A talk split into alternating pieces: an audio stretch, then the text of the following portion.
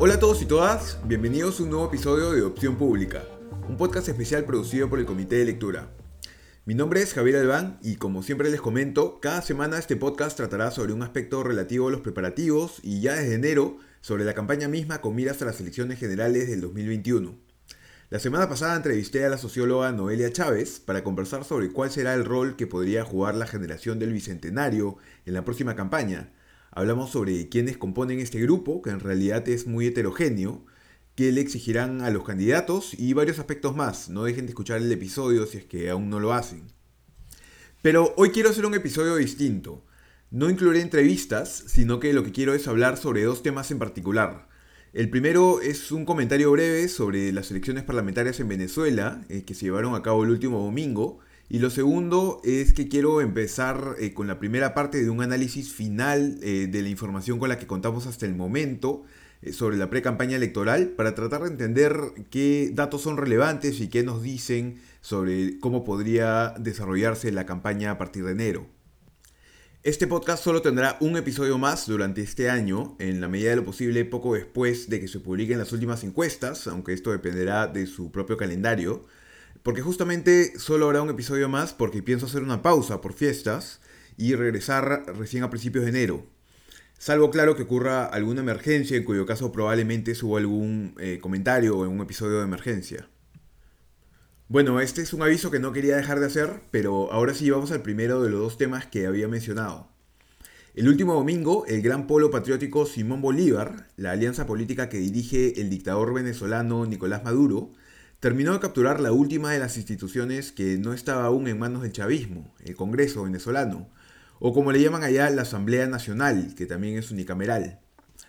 Las últimas elecciones parlamentarias habían sido en el 2015 y eh, aquella vez la oposición venezolana, que estaba unida en la hoy muy debilitada Mesa de la Unidad Democrática, había logrado obtener la gran mayoría de los sitios en la Asamblea, 112 de los 167, eh, dejando al chavismo solo con 55 representantes.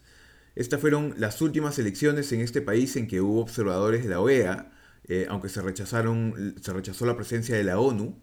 y de hecho la OEA sí llegó a denunciar algunas irregularidades en esa elección y dijo que el gobierno de Maduro no estaba garantizando la transparencia del proceso, pero aún así los resultados fueron tan abismalmente en favor de la oposición que ni siquiera bastó con aquellas irregularidades o, algún eventual intento de fraude, eh, como el que sí había bastado, eh, por ejemplo, en el 2013, para girar la elección en favor de Nicolás Maduro, cuando varios indicios indicaban en aquel entonces que el verdadero ganador de aquella elección había sido Enrique Capriles. No, no fue posible eh, en esa elección parlamentaria de 2015 eh, darle vuelta mediante ningún mecanismo autoritario. Eh, fue muy abrumadora la, la cantidad de personas que fueron a votar, más del 70% de la gente acudió a votar y eligieron masivamente a la oposición por sobre el chavismo aquella vez. Lamentablemente, en vez de aceptarse este cambio y de que el chavismo intentara luchar por recuperar su capital político de forma democrática, desde entonces Maduro endureció aún más el autoritarismo que ya había mostrado Hugo Chávez antes, y empezó a tomar medidas gravísimas como perseguir y encarcelar incluso a líderes políticos de oposición, prohibir a sus rivales eh, participar en las elecciones o inventarse incluso en el 2017 un órgano al que denominó Asamblea Constituyente y que se suponía eh, va a dar, va a redactar también una nueva constitución, eh, pero que aún no lo hace, ¿no? Aunque sí sirvió en su momento para restarle poderes a la Asamblea que como, que como había mencionado en el 2015 había ganado la oposición. Entonces básicamente sirvió como un mecanismo para que Maduro le quite poderes a, a, la Asamblea y se los otorgue a esta Asamblea Constituyente que él había armado a su voluntad. Y bueno, era de ese Congreso de mayoría opositora del que surgió también el liderazgo de Juan Guaidó, el joven líder eh, que fue declarado presidente en enero del año pasado, luego de que la Asamblea Nacional no reconociera el segundo periodo de Nicolás Maduro, quien fue supuestamente reelecto en el 2018, aunque en unas elecciones en las que no participó la oposición porque Maduro le había sacado de carrera y varios de sus principales líderes eh, habían sido también individualmente separados o encarcelados antes. Eh, y tampoco contó esa elección con observadores internacionales, ¿no? La OEA tampoco reconoció en, su oportunidad aquella elección. Y si bien los esfuerzos de Guaidó y en general los de la Asamblea, que tuvo mayoría opositora, no tuvieron efectos prácticos muy alentadores respecto a recuperar la democracia en Venezuela, pues sí resulta por todo esto desalentador el resultado del último domingo. Como comenté brevemente al final del episodio anterior, yo la verdad no guardaba muchas esperanzas para estas elecciones parlamentarias, pero igual es eh, lamentable que finalmente se haya confirmado, como les decía, la victoria de la coalición de Maduro, aunque esto apenas haya ocurrido con el 31% del padrón electoral acudiendo a votar. En el 2015, como les decía antes, participó el 71% de la, de la población, para que se hagan una idea de lo que significa que esta vez haya asistido tan poca gente. La última institución, entonces, como les decía, que no estaba todavía en manos de la dictadura de Maduro, ahora ya lo está. Es sin duda un momento muy difícil para Venezuela, pero por más difícil que se pongan las cosas, no podemos abandonar la esperanza de que algún día, eh, más pronto que tarde, ojalá se logre derrocar a esa dictadura y vuelva por fin un gobierno democrático de ese país. Pero en fin, ¿Por qué quería comentarles todo esto? Pues porque ahora estamos entrando a las últimas semanas de este año y a puertas de que inicie la campaña electoral. Y creo que es importante que todos tengamos presentes el camino por donde nos puede llevar un gobierno autoritario. Un gobierno que pisotee las instituciones democráticas y los principios constitucionales eh, en pro de alguna agenda que supuestamente beneficia al pueblo, en contra de las élites, eh, aunque esto no sea verdad en la práctica. Y es que buena parte eh, del derrumbe de las instituciones democráticas que vemos en Venezuela llegaron por decisiones que no pueden catalogarse como de derecha ni de izquierda, sino simplemente como decisiones autoritarias. Me refiero a decisiones como ordenar a la policía que reprima duramente una protesta pacífica, pretender eh, controlar qué se publica en la prensa, copar instituciones como el Poder Judicial u otros organismos públicos con personajes cercanos al gobierno, eh, perseguir a rivales políticos e inventarles cargos para enjuiciarlos y ese tipo de cosas que hemos observado en gobiernos de corte autoritario, tanto de derecha como de izquierda. Por supuesto que el chavismo es un, es un movimiento político de corte de izquierda y eh, ha tenido un pésimo manejo de la economía, eh, algo que también ha tenido atropellos institucionales porque se quebraron reglas básicas como el ahorrar algo de recursos durante tiempos de bonanza para tiempos de crisis, lo que terminó eh, afectando mucho la crisis económica. Pero en realidad lo que terminó destruyendo la democracia venezolana fue en buena parte todas estas otras decisiones, estas decisiones de corte autoritario que no tienen ningún tinte eh, ni izquierda ni derecha, sino que son más bien simplemente antidemocráticas. Esta es una elección que debería tomarse en serio en un país en el que buena parte de las élites siguen debatiendo únicamente en el eje tradicional derecha-izquierda, en el que sin duda aún existen debates importantes, como por ejemplo por dónde debe ir el manejo de la economía del país, pero con el que no se identifican en realidad la mayoría de los peruanos, ¿no? con este eje derecha-izquierda. Según reveló, por ejemplo, una encuesta de Datum del 2018, que básicamente aplicó una versión del test de Nolan a un grupo representativo de peruanos. El test de Nolan es esta, eh, esta encuesta que, en la que respondes una serie de preguntas y al final te ubican en un diagrama que tiene cuatro ejes, ¿no? Eh, autoritarios, liberales, eh, izquierda progresista o derecha conservadora. Y por supuesto al medio hay un centro. Esta encuesta de Datum fue utilizada, fue, aplicada en el 2017, también en el 2018, y lo que encontró en el 2018 fue que apenas el 9.7 de los peruanos serían progresistas o de izquierda, solamente un 3.2 eh, de los peruanos serían conservadores o de derecha, eh, solamente un 8.9 serían liberales. En cambio, un 34% serían de centro y la parte más llamativa y preocupante es que un 44.1% calzaría más bien con una ideología autoritaria. Este reclamo, además, por más autoritarismo, quizá en parte un rezago de un país acostumbrado tanto tiempo a que cuando la democracia no estaba sólida o no funcionaba, la supuesta estabilidad la traían los golpes militares, y que seguro también responde en parte a, o que tiene en parte como raíz esa sensación real que tiene tanta gente de que la democracia les ha fallado, ese reclamo eh, no solo existe como demanda, hoy existe también como oferta política. UPP, por poner un ejemplo, es un caso muy claro de un partido que plantea propuestas abiertamente inconstitucionales y que violan derechos fundamentales eh, de los más básicos, como por ejemplo su idea de fusilar a los expresidentes corruptos. Pero no son solo ellos. Hay varias de estas actitudes autoritarias, eh, por ejemplo, que brotaron, eh, de las que mencioné hace un momento, que brotaron durante los días del gobierno de facto de Manuel Merino, que ha sido catalogado justamente por el politólogo Alberto Vergara como una transición autoritaria. Entonces, repito que no quiero sugerir con esta reflexión que todas las discusiones que tradicionalmente se ubicarían en el eje izquierda-derecha no sean relevantes, pero sí que no deberíamos dejar de considerar también y deberíamos de hecho tratar de dilucidar en esta campaña qué partidos son los que ofrecen en serio un compromiso democrático y cuáles más bien plantean ir por el camino autoritario, ya que esto es lo que parece responder a cuáles son las identidades de los peruanos, a cuáles, son, a cuáles podrían ser los reclamos de buena parte de, la gente, ¿no? Si bien la mayoría de las élites eh, muchas veces se concentra en la discusión en el eje izquierda-derecha, el, eje autoritario es el que deberíamos estarle prestando quizá un poco más de atención. Eh, deberíamos estar mirando cuáles son los partidos que van a ofrecer ir por el camino democrático y cuáles más bien van a ofrecer ir por el camino de Maduro, el que minaría nuestras instituciones y aprovecharía el poder político para perseguir opositores. Quizá pues ahora que sabemos que existen organizaciones políticas con fines dudosos o vinculadas directamente con el crimen o con criminales, o con criminales sentenciados como UPP, eh, cuya bancada ya vimos que era dirigida literalmente desde la cárcel, podamos ponerle finalmente más atención a este problema. Bueno, eso era lo que quería comentarles al respecto hasta este punto. En este podcast en general no me van a escuchar seguido atacar o defender alguna posición política, porque no es la idea de un programa que busca hacer análisis desapasionado de lo que viene ocurriendo para tratar de entender lo que va a ocurrir después.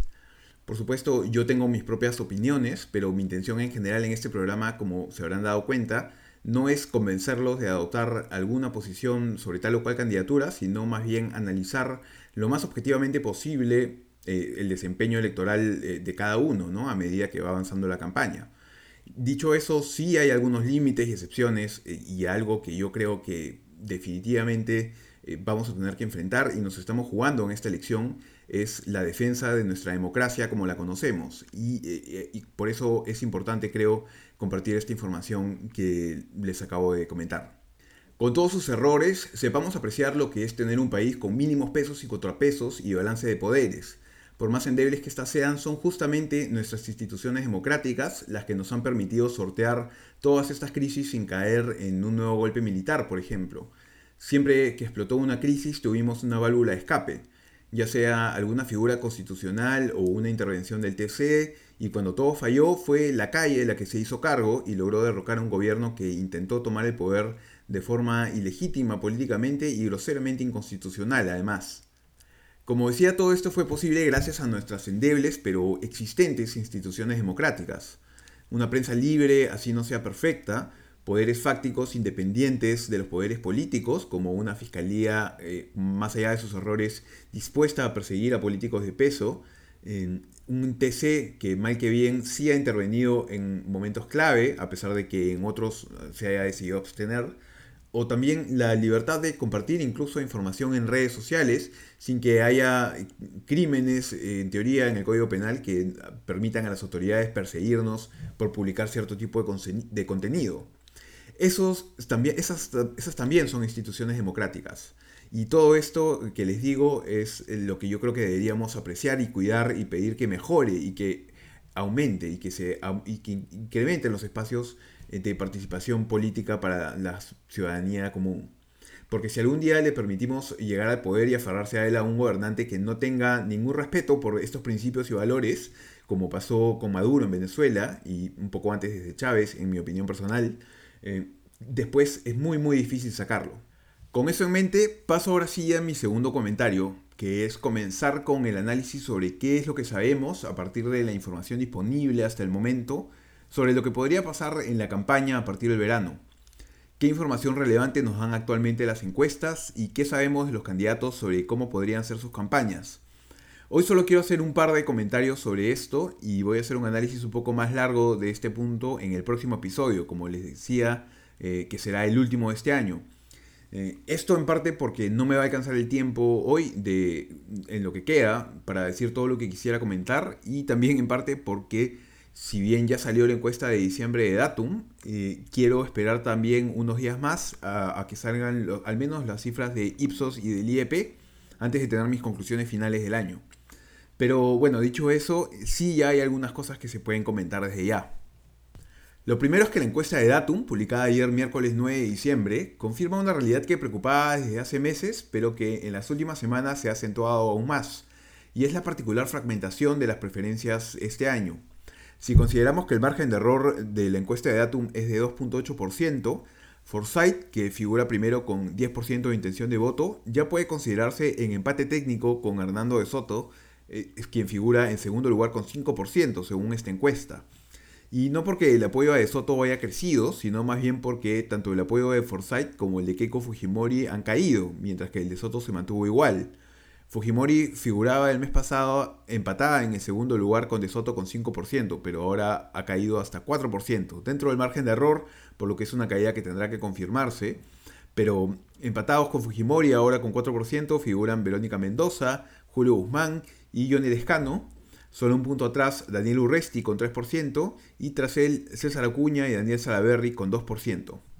Así, solo 8 puntos porcentuales de distancia eh, separan a todos estos candidatos.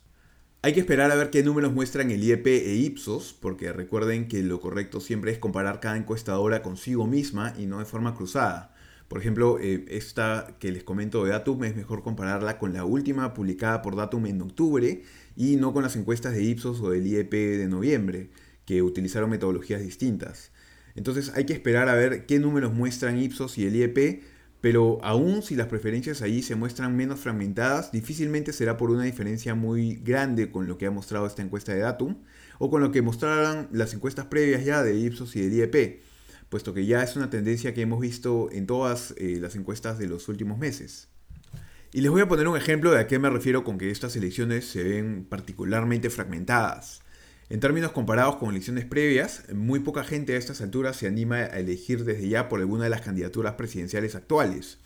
En diciembre del 2015, antes de las elecciones del 2016, si uno sumaba los porcentajes de intención de voto de los cuatro primeros candidatos, los que figuraban en los cuatro primeros lugares, se llegaba al 68%. Es decir, un 68% de los peruanos se animaba a escoger entre alguna de las primeras cuatro candidaturas. Esta vez el mismo porcentaje llega apenas al 23%, o sea, si uno suma lo que la intención de voto de los cuatro primeros lugares, se llega apenas al 23%. Entonces queda claro que la desconfianza en nuestra clase política, eh, que no se ha renovado sin una reforma política desde las últimas elecciones, es transversal. Eh, es por eso que actualmente no vemos, bueno, es al menos en parte por eso que actualmente no vemos eh, muchas diferencias entre las preferencias por los candidatos, las diferencias que hay son menores y lo que más bien vemos es un porcentaje muy alto de gente que no se ha decidido. Eh, algo que en parte permite todo este escenario es que no se presenta esta vez algo a lo que hemos estado muy acostumbrados, que es uno o dos candidatos o candidatas muy conocidos y con un apoyo considerable, ¿no? digamos de cerca de 20% o mayor, que se mantenga y que a su vez haya permitido que surjan figuras anti esos favoritos iniciales, que esos, esos anti al final terminaban convirtiéndose también en opciones ellos mismos y así era que se despegaba la campaña. Pero esta vez el escenario es mucho más fragmentado desde el principio. Eso lo hace todo más incierto, porque si la cosa se mantiene así hasta el final, es decir, si nadie logra despuntar durante la campaña, la lucha por quién llegaría a segunda vuelta se resolvería recién hasta el final y podría meterse candidatos con porcentajes muy bajos. La encuesta de Datum, como decía, también muestra que hay un 56% que prefiere no elegir a ningún candidato todavía o que dice no saber a cuál elegir e inevitablemente ese número se va a reducir. Pero la pregunta es cuándo lo hará. Mientras antes mientras ocurra antes, eh, mejor para la democracia porque podrá escrutinarse más a los candidatos y podrá haber en todo caso un mayor debate público respecto de hacia quién se va a coordinar. Si esto ocurre recién hasta el final, no necesariamente va a haber el mismo nivel de escrutinio.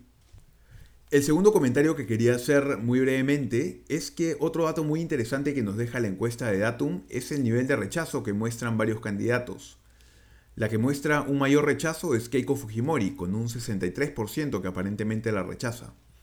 Esto significa que es imposible ahora que Fujimori gana la elección, eh, pues ya deberíamos saber que aquí en el Perú muy pocas cosas son imposibles. Y si a la segunda vuelta se termina metiendo gente con 10 o con 15%, quién sabe lo que pueda pasar. y la segunda vuelta siempre puede ir para cualquier lado, dependiendo de quién es el rival, ¿no? quién es la alternativa.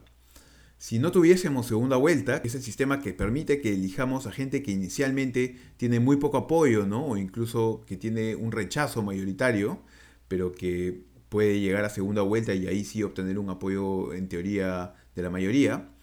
Eh, ahí sí sería casi imposible si no tuviésemos segunda vuelta que alguien que tiene el 63% del rechazo de la mayoría desde el inicio pueda resultar electo. Pero en un sistema con segunda vuelta eso no necesariamente es así. Lo que sí significa este alto nivel de rechazo es que va a ser muy difícil para Fujimori obtener el respaldo de la mayoría, eh, sea cual sea el camino. Le siguen a Fujimori en porcentaje de rechazo Ollanta Humala con 48%, César Acuña con 47%, Verónica Mendoza con 32%, Daniel Urresti con 31%, Julio Guzmán con 28% y George Forsyth con 25%. El resto figura con menos de eso. Y es interesante la ausencia de Soto en este ranking eh, principal, aunque también hay que considerar que la encuesta de Datum de octubre mostraba que un 49% decía en ese momento no conocer a De Soto y un 37% decía conocerlo poco, lo que en ese momento lo posicionaba como el candidato menos conocido entre los que figuraban entre los primeros lugares.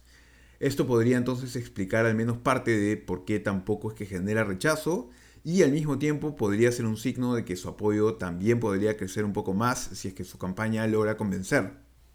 Aunque por lo pronto la mayor parte de su apoyo se concentra en los sectores A y B, donde tiene, según Datum, 11% de intención de voto, y más bien en los sectores D y E tiene apenas 1%, así que en todo caso aparentemente por allí es que irían eh, los mayores retos de, de Soto. En fin, eso es todo lo que quería contarles por el episodio de hoy. Espero que les haya sido útil y por favor no dejen de hacerme llegar cualquier comentario o sugerencia que tengan a través del comité de lectura o a través de Twitter, en donde pueden encontrarme como arroba Javier Albán. No se pierdan el episodio de la próxima semana, en el que seguiré con una segunda parte de este análisis de la situación previa a la campaña, para tener una mejor idea de cómo podría ir. Idealmente ya publicadas las encuestas de Ipsos y el IEP para poder tener toda la información a la mano. Eso es todo, muchas gracias.